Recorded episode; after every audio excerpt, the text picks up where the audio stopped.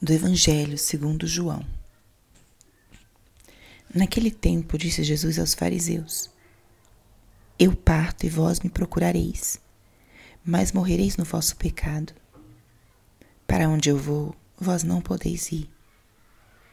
Os judeus comentavam: Por acaso vai se matar? Pois ele diz: Para onde eu vou, vós não podeis ir. Jesus continuou: Vós sois daqui de baixo eu sou do alto. Vós sois deste mundo, eu não sou deste mundo.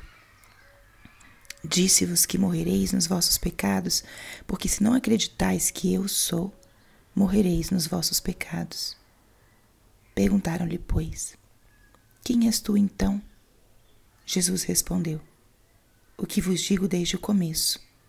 Tenho muitas coisas a dizer a vosso respeito e a julgar também mas aquele que me enviou é fidedigno, e o que ouvi da, da parte dele é o que eu falo para o mundo.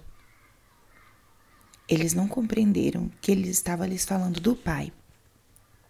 Por isso Jesus continuou: Quando tiverdes elevado o Filho do Homem, então sabereis que eu sou e que nada faço por mim mesmo, mas apenas falo aquilo que o Pai me ensinou.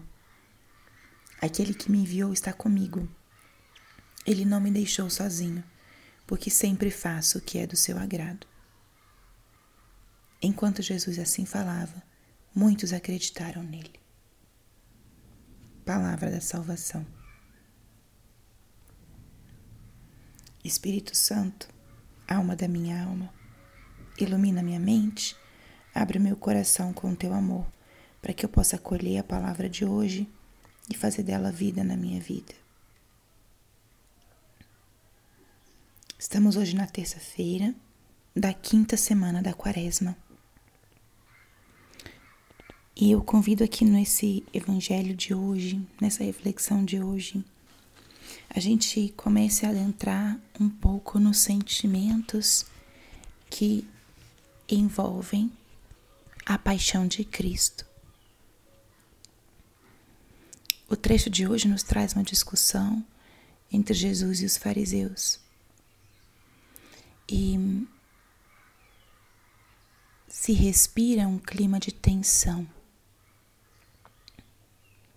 Jesus fala sobre si mesmo, explica a origem de muitos dos seus atos e de coisas que irão acontecer. Mas lendo a passagem, quase que podemos perceber, sentir o clima de dúvida, de provação,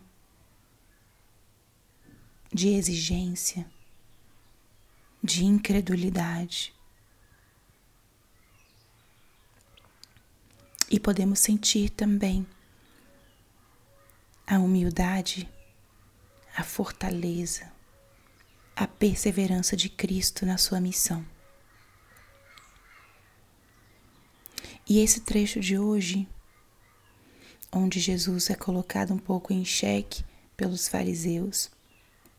Tem um trecho final, que é a parte final do Evangelho, que eu convido que a gente reflita e leve para o nosso dia de hoje, para essa semana, essa praticamente última etapa da quaresma, às portas de iniciarmos a Semana Santa. Jesus diz: quando tiverdes elevado o Filho do Homem, então sabereis que eu sou. Aqui Jesus já estava falando do momento da sua crucifixão. Jesus foi elevado. Tem outro momento que ele falará, comparará com quando Moisés elevou a serpente no deserto. Quando ele for elevado, então sabereis quem ele é. Ele já falava aqui do que iria acontecer naquela sexta-feira. Seria elevado aos olhos de todos. E quem tem olhos de fé seria capaz de perceber quem ele é.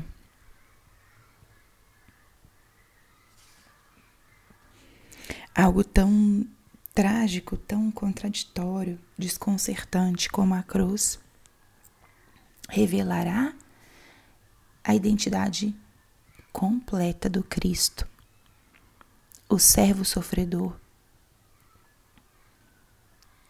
aquele que é humilde, silencioso e que carrega sobre si todas as nossas culpas, as nossas transgressões.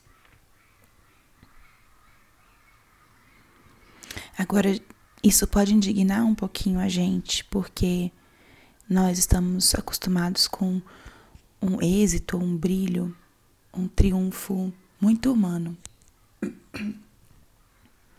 Rejeitamos o sofrimento e a humilhação. Mas é o caminho que Jesus ensina. Quando estiver, quando tiverdes elevado o Filho do Homem, sabereis que eu sou. E aí vem o segundo elemento. Não faço nada por mim mesmo, mas falo aquilo que o Pai me ensinou. Aquele que me enviou está comigo, não me deixou sozinho. Jesus já apresenta para gente a certeza eh, da presença constante do Pai. Quando o Pai nos envia, nos pede uma missão, Ele não nos abandona, Ele nos acompanha, Ele caminha conosco. E é justamente isso, quando o Pai nos pede uma missão, ele não nos abandona. Jesus já vai anunciando o que iria acontecer. Quando fazemos algo segundo a vontade de Deus, ele caminha sempre conosco.